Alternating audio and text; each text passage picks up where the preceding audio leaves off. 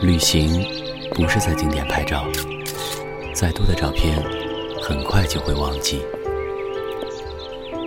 问问自己，多久没有看过自己旅途的照片？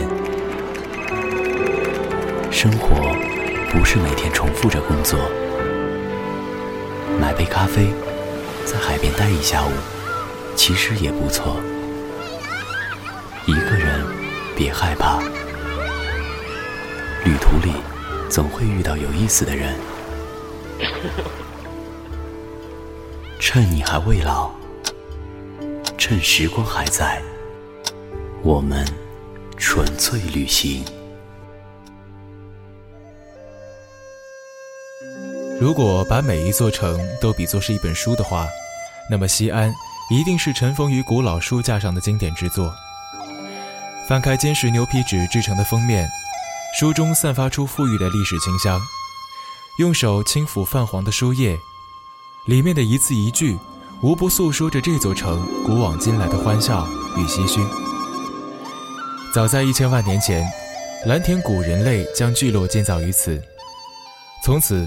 从这片土地开始演绎属于自己的故事，而后相继有十三代王朝在这里建都，帝王们为实现宏伟壮志规划着蓝图，希望凭借自己的智慧为这座城谋求更美好的未来。就如同当年汉高祖刘邦赋予他的另外一个名字——长安，愿这座城世世代代都能长治久安。背起行囊，一路奔走，和世界做朋友。您正在收听的是 My FM 工作室出品的纯粹旅行栏目，我是主播翔宇。在收听节目的过程当中，您可以在微信公众号里搜索“纯粹旅行”，订阅我们的节目。这期节目，我们的旅行脚步将前往古城西安。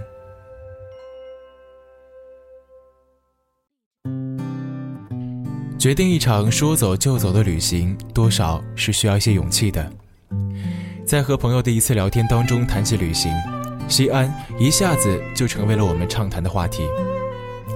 从兵马俑到古城墙，从关中书院到华清池，以及让人垂涎已久的西安美食，无不让我们对这座古老的城市心生向往。这时，朋友用一种很坚定的眼神望着我说：“走。”我们去西安。于是乎，背起行囊的我们，手握着刚拿到的火车票，踏上了前往西安的火车。二十八小时的车程有些漫长，但对目的地心生期待的我却非常兴奋。夜晚，火车平稳安静地前行着，生怕自己轻微的震动会影响睡梦中的乘客。我躺在卧铺上辗转反侧，望着脚边的旅行背包。内心忐忑却又兴奋。明明刚刚的自己依然遵循着原本规定好的生活轨迹一步步前行，而此时却亲手打破了这个封闭的空间，用一种在青春荷尔蒙激发下的勇敢心态去探知下一条未知的道路。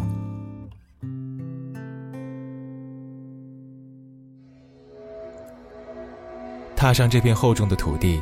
首先映入眼帘的便是绵延壮观的古城墙，那样厚重恢宏，象征着华夏民族的江山永固。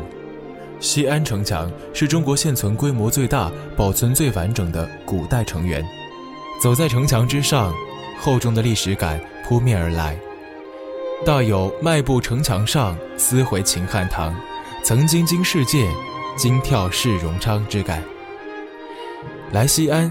一定要登一次城墙，最好从南门，也就是永宁门而上，穿过复古的红色大门，感受另一个历史空间的气息。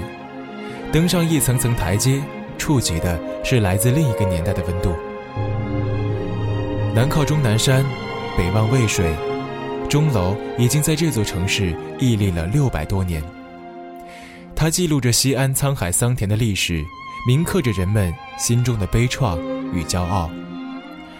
钟楼是古老的，又是年轻的，它与鼓楼晨昏相伴，与西安四门遥相呼应。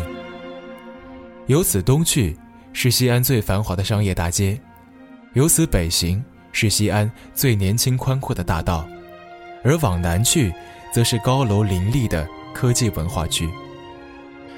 我们西安之行的第二站是秦始皇兵马俑博物馆。古时，作为附属品的奴隶，在奴隶主死后，他们又作为殉葬品为奴隶主陪葬。直到春秋战国时期的一系列变革之后，废除了原本残忍的陪葬制度，出现了以俑殉葬，而俑的本意就是人殉。秦兵马俑就是以俑代人殉葬的典型，也是以俑代人殉葬的顶峰。目前，光是出土的武士俑就有七千件之多，在馆内，所有出土的兵马俑整齐有序地排列着。再现了秦军雄兵百万、战车千乘的恢宏气势。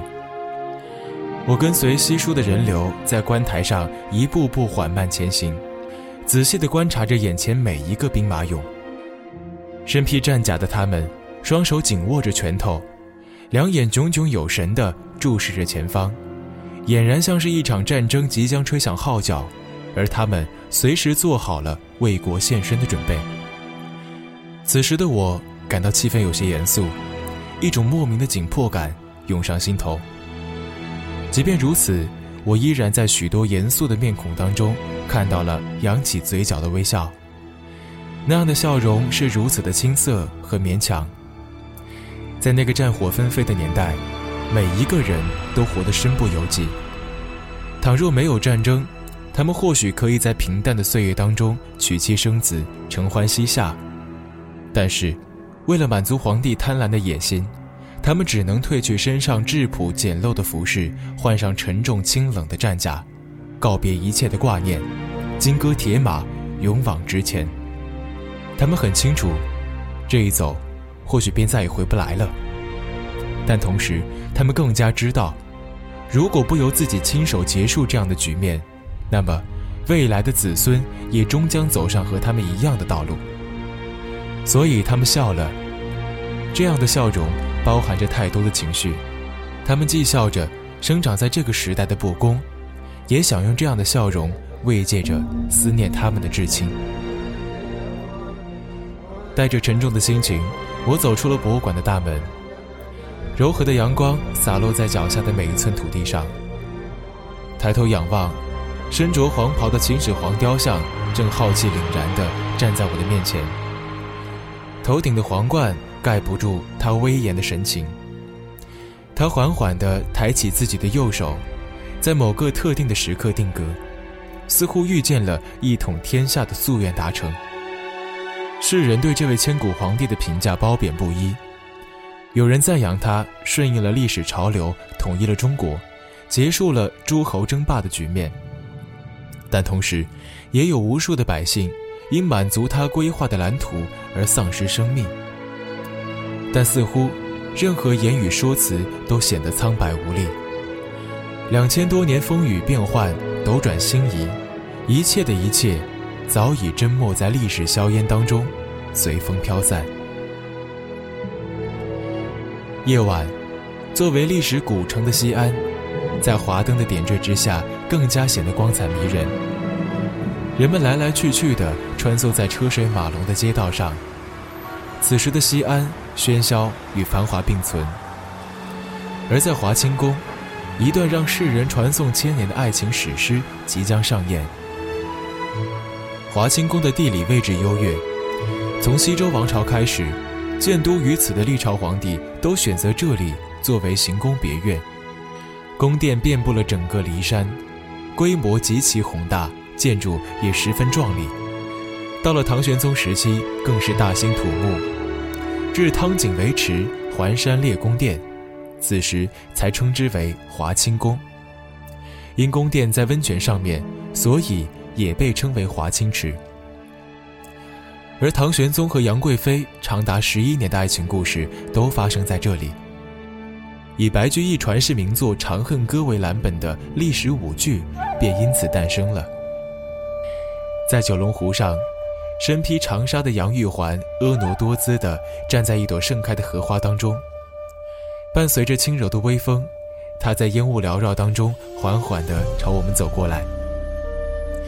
现场观众也跟随他的脚步回到了那段远去的历史。在富丽堂皇的宫殿当中，一代天子与绝世美人相遇了，他们以金钗殿盒互作定情之物。金殿内举行册封大典，朝臣入贺，歌舞升平。在五彩斑斓的灯火闪烁之中，唐玄宗与杨贵妃沉入幸福快乐的爱情长河中。然而，如此奢靡的场景也掩饰不了朝政的腐败。安史之乱让曾经的大唐盛世一去不复返。贪婪与美色的唐玄宗被迫和杨贵妃生离死别。此时。天空忽然下起雨，淅淅沥沥的雨水配合着舞台上凄美的舞姿，让现场的观众为他们凄惨的结局惋惜不已。最后，唐玄宗在睡梦中见到了化作仙女的杨贵妃，两人在鹊桥中再次相遇，他们的爱情为世人传唱千年。其实，现代人的爱情虽不似唐玄宗与杨贵妃那般轰轰烈烈，但也着实让人捉摸不透。男男女女在繁华的都市当中寻找真爱，需要考量的因素越来越多，诱惑也越来越多。但愿相爱的人终将厮守，愿所有的爱情都能长久。对于吃货来说，去西安旅游不去回民街等于白去。而去回民街不空着肚子去，还是等于白去。回民街是西安著名的美食文化街区，也是西安特色小吃最集中的街区。街道两旁遍布美食店铺，近三百种特色风味小吃就隐藏其中，让人流连忘返，欲罢不能。我和朋友边逛边吃，看到中意的东西就和摊主还还价，没了。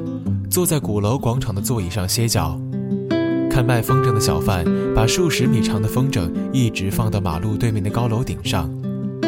这里的一切都呈现出鲜活的市井生活气息。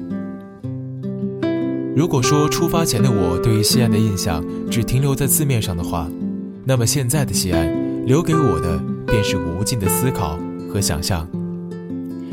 春去秋来，年复一年。这座千年古城曾经成就了一个又一个血肉丰满、性格鲜明的历史人物。他们或是在战场上叱咤风云，或是在民间写下史诗篇章，但更多的是世世代代都生活在这座古城的平民百姓。虽然他们不曾拥有高贵显赫的身份地位，至于他们的名字也未能让世人铭记，但正是因为他们，这片土地。才显得如此美好而生动。感谢您收听本期纯粹旅行栏目，我是主播翔宇。您可以在微信公众号里搜索“纯粹旅行”，订阅更多节目。我们下期再见。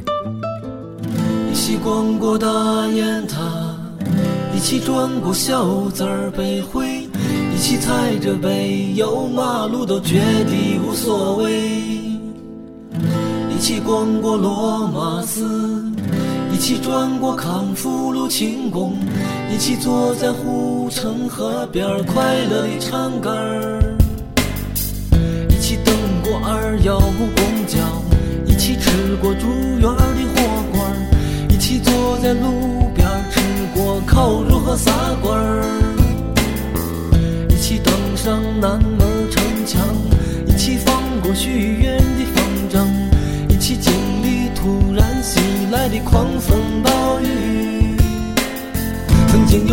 真情的爱情摆在我的面前，等我失去的时候，才忽然发现，人世间最痛苦的事是在所难免。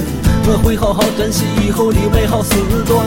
如果上天再给我一个重来的机会，我会对我女子说：我爱你。如果要在这个爱上加上一个期限，我真的希望它是一万年。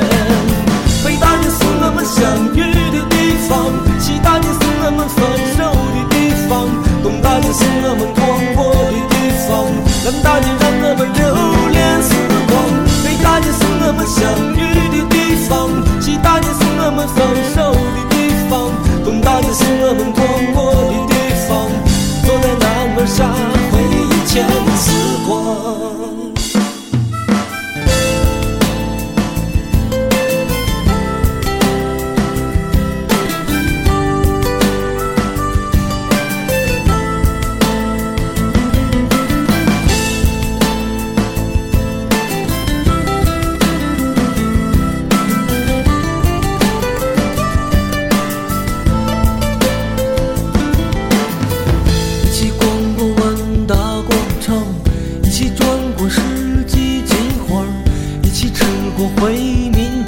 胡辣汤。一起逛过开元商城，一起转过中大轨迹，一起坐在环城公园看他们后勤腔。一起逛过新庆公园，一起转过曲江南湖，一起骑过带刹车灯的双人自行车。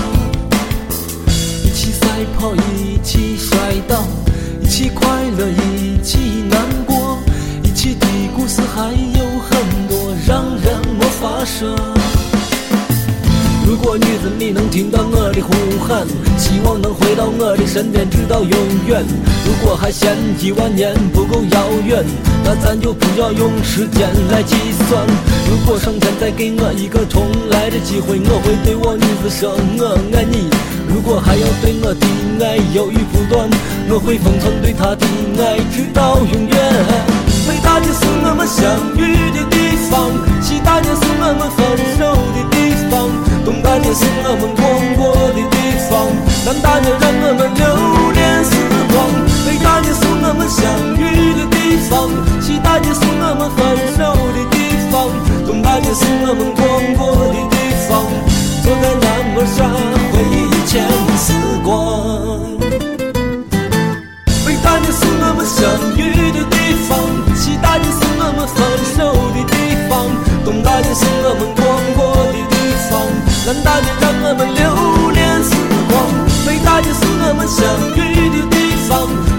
是我们分手的地方，东大街是我们逛过的地方。坐在南门上回忆以前的时光。北大街是我们相遇的地方，西大街是我们分手的地方，东大街是我们逛过的地方，南大街让我们留恋时光。北大街是我们相遇的地方，西大街是我们分手的地方，等待着是我们逛过的地方，坐在南门上回忆前。